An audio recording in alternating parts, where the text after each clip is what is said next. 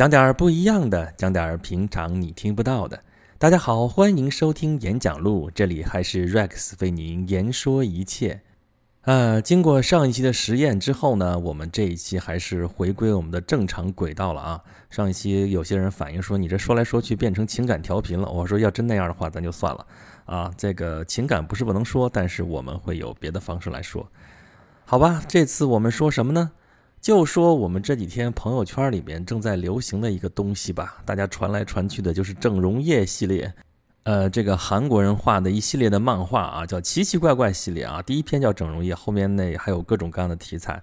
呃，如果你看到过这个系列的话，你自然知道我在说什么。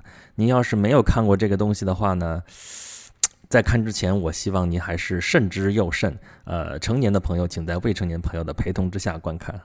好吧，这个系列基本上就是那种脑洞大开，然后细思恐极的那种那种漫画啊。不过前面几个故事还都挺有意思的，其实啊。但是现在这个系列出到十几期了吧，十几波，呃，在越往后觉得越像是那种鬼故事了，就就有点不是前边那个风格了，感觉啊。当然，人家现在还在连载，谁知道后面会变成什么样子？但是今天这期节目，我们从这地方引出来啊，我们不妨来讲一讲鬼故事。说起鬼故事来，大家其实一点都不陌生。我相信各位都听过，或多或少的听过一些鬼故事啊。不管是从自己的经历当中，还是从那个网上看到的呀，还是怎么怎么着，听周围的人说的，怎么怎么着的，肯定听过好多好多鬼故事啊。比如说，我记得我上学的时候，尤其年轻人特别爱传这种东西，对吧？我记得上学的时候。就学校里边就会传什么一号楼幺零幺的故事，具体情节到现在我都记不太清了，有 N 个版本，最后我都忘了哪个版本是真的，也最后就导致一个版本都记不下来了。嗯，在后边就是呃这几天好像我看之前的那种张震讲鬼故事啊，这个系列最近好像又比较火，又开始不知道哪个平台开始推起来了，啊，就回想到当年啊，就在那个听鬼故事的被窝里边就听那个语音啊什么那种感觉。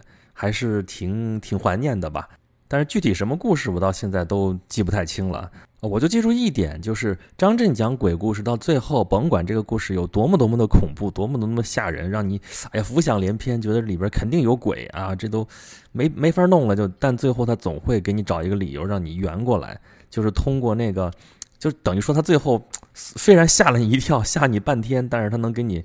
能最后给你破除迷信，我觉得这点其实蛮有意思，而且难度也也挺大的，真的是挺难为他的。呃，跟鬼故事有关的还有一个有意思的事情，就是我记得当时我因为经常招一堆小朋友到我的住的地方去玩嘛，然后有一天就是好多人，有大概十几个人都是年轻年轻人，然后在我那地方就有一个孩子，有一个男生嘛，哎呀，大学生了啊，就吵着一定说要看鬼故事，要下鬼片，赶紧看。我说我说行吧，那找吧找吧找着，最后就找着，我就不说是什么片子了啊，然后就放吧，就在我那个屋里边啊，把灯所有灯全灭掉，然后在我那电脑屏幕上，那屏幕当然也不是特别大，然后一堆人就围在那儿看，结果看着看着，这不就是开始出鬼了吗？就是出那种吓人的镜头，结果我们发现每次出这个吓人的镜头的时候，就总有一个人说啊，那个到哪儿了？鬼出来没有？出来没有？到哪儿了？赶紧告诉我。我们都说你自己看嘛，一看他自己拿拿手捂着脸呢。我说你干嘛不自己看呢？那那那害怕吗？这害怕，但还想知道后边怎么着，到底是谁呢？就是那个吵吵着要看鬼片那个小男生，就他吵得最响啊，最想看。结果真到放的时候，他自己就把眼睛就捂上了，然后还要周围的人告诉他的情节。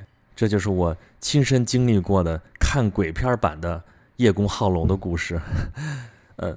但是你反过来头来也要想了，就是这个这个鬼片儿，这个鬼故事到底有什么样的魅力，能让人就又想看吧，又不敢看吧，他还想知道他到底怎么回事呢？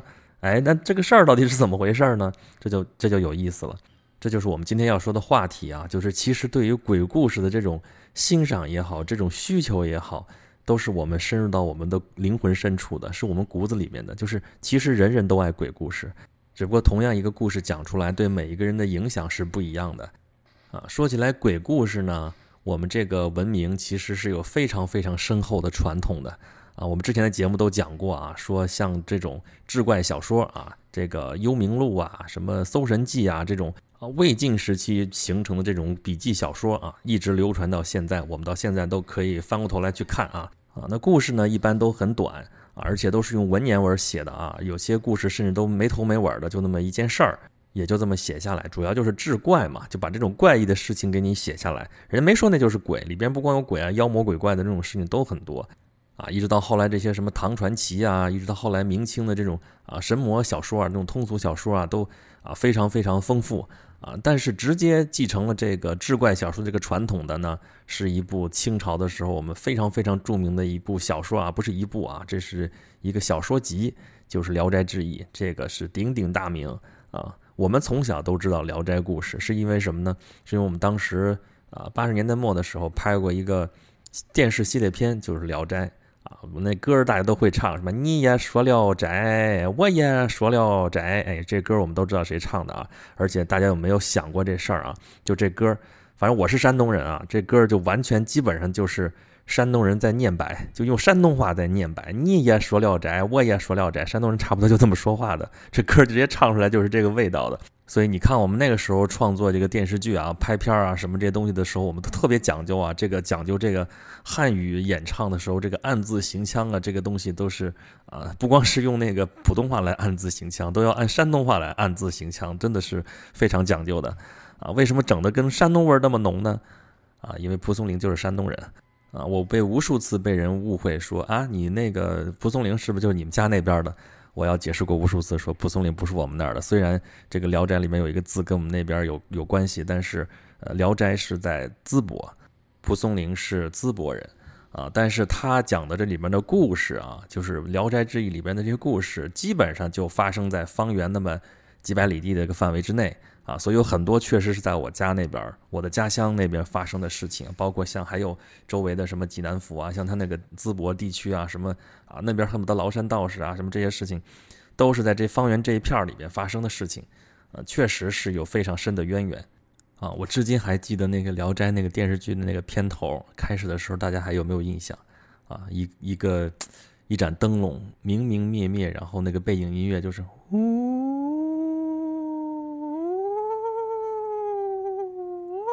就这种声音，哇塞！那时候年纪也小嘛，就可能也不能怪刚才那个小男生啊。我记得那时候也是要躲起来看那个镜头啊。这个然后就是，其实就是一个老头提着这么个灯笼进了书斋，然后开始提笔在那写字啊。其实那意思就是蒲松龄老先生在写《聊斋》，然后明明灭灭的灯火照照射之下，就是《聊斋》出来，然后开始唱刚才说那首歌。你也说《聊斋》，我也说《聊斋》，就这么开始了啊。但是当时我记得。看《聊斋》有一件事情我特别放心，就是《聊斋》这个故事吧，甭管你中间怎么吓人，怎么又是鬼啊怪啊，怎么怎么着的啊，但是到最后这故事一般都是一个 happy ending，就是一个大团圆的一个结局啊。包括后来大一点开始能看得懂这个书的时候，我看那个《聊斋》故事，基本上哎，我也是比较放心。就是你看前面故事中间的人啊，经过的那个经历非常非常的惨，但是到最后。我心里总还是有一件放心的事情，就是说，嗯，他最后还是会好的，不像现在看那个什么，像我不知道大家看不看啊，《权力的游戏》，就是《冰与火之歌》嘛，就是书里边的每一个角色都没有免死牌，就是你正在喜欢一个角色，你觉得他特别好，特别好，特有主角范儿啊。一般来说，这种书里边都是主角不死嘛，但是他可能下一期就死了，然后呢，你觉得这个人恨恨之入骨，觉得坏透了，坏到。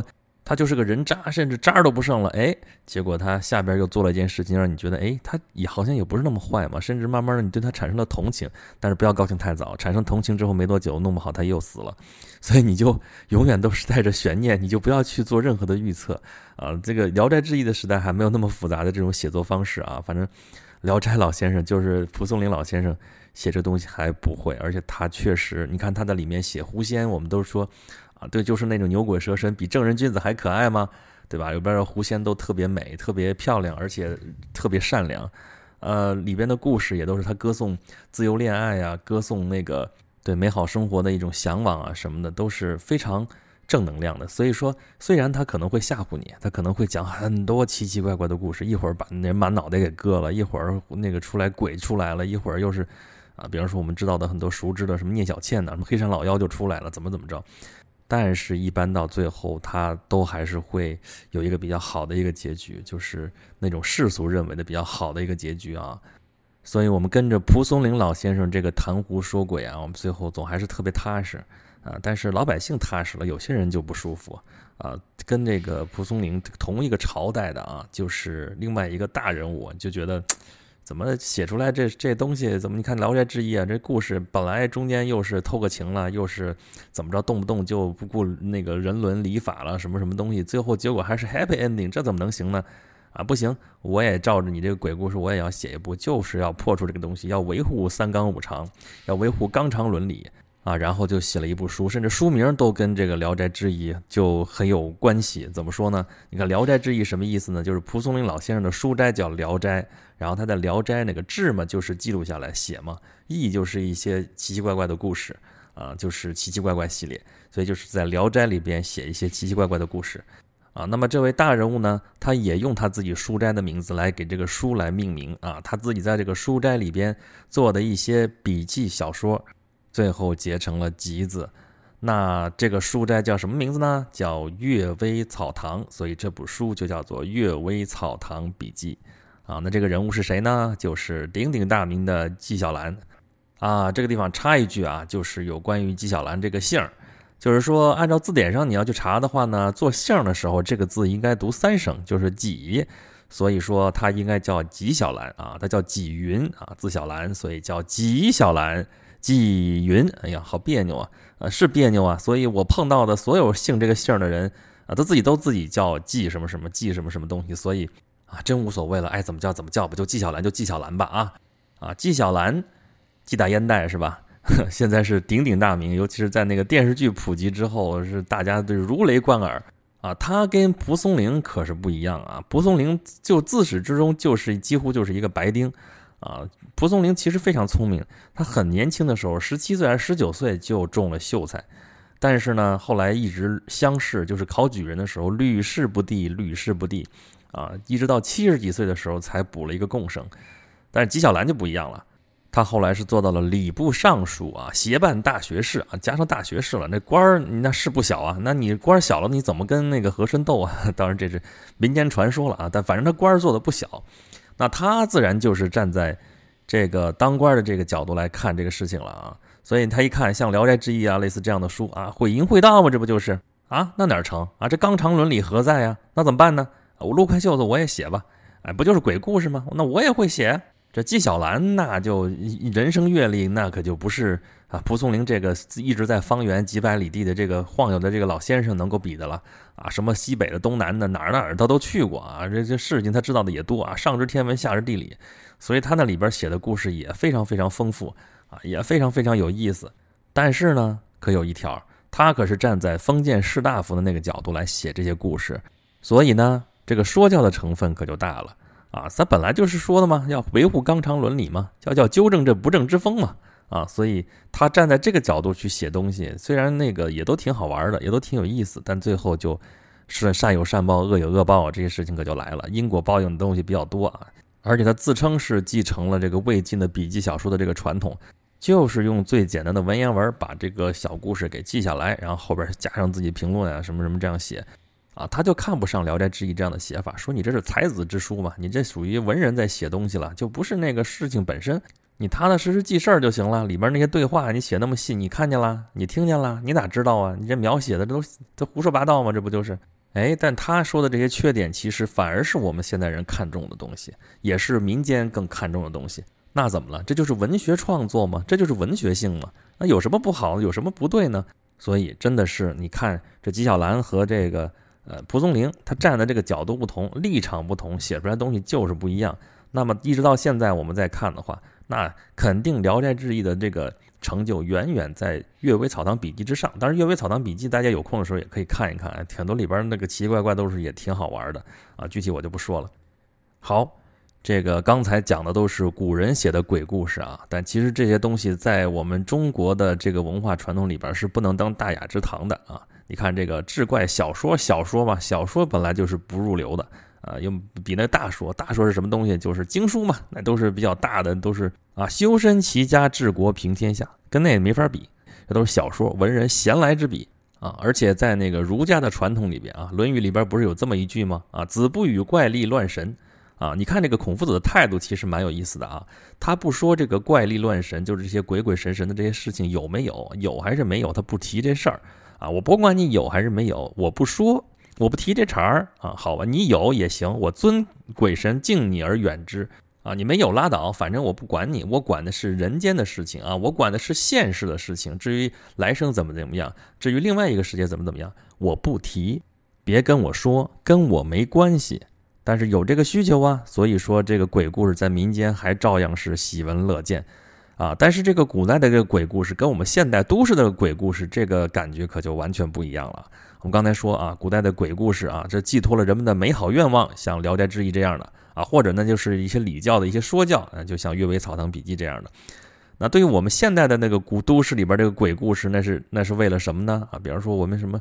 啊，像《鬼吹灯》这样的，像什么刚才说张震讲鬼故事这样的，还有其他各种各样的。你看网上论坛啊、帖子里边有的特别特别短的故故事，然后就吓你，就有些东西其实那字面上你读下来其实没什么感觉，不能想啊。回头一想，细思恐极，越想越怕。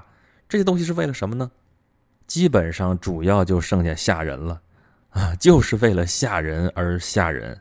啊，里边那故事里边，你说还还表达了什么什么东西？那基本上也没人信，主要就是吓人，看你能不能把我吓住啊？那是为了什么呢？就是为了个刺激。这个刺激对于现代都市人来说，基本上是一个呃根本性的需求。为什么呢？还不是因为我们的生活太无聊、太乏味、太单调？那怎么办呢？找点东西来刺激刺激我们的感觉神经啊、听觉神经啊、视神经都叫这，但这是为了什么呢？其实这是一种释放啊，因为我们平常不光是无聊乏味啊，我们还压力太大了。我们这个平时工作那么忙，那怎么办呢？哎，看看鬼片，看看这个这个恐怖片吧。看完之后，哎呦，好害怕，吓吓一跳。然后呢，那么紧张，那么紧张，突然一下子释放了，哎，这就是一种快感啊。其实我们的所有的快感，基本上都是这个机理，都是这个原理。紧张，紧张，紧张，紧张，突然一下子释放掉。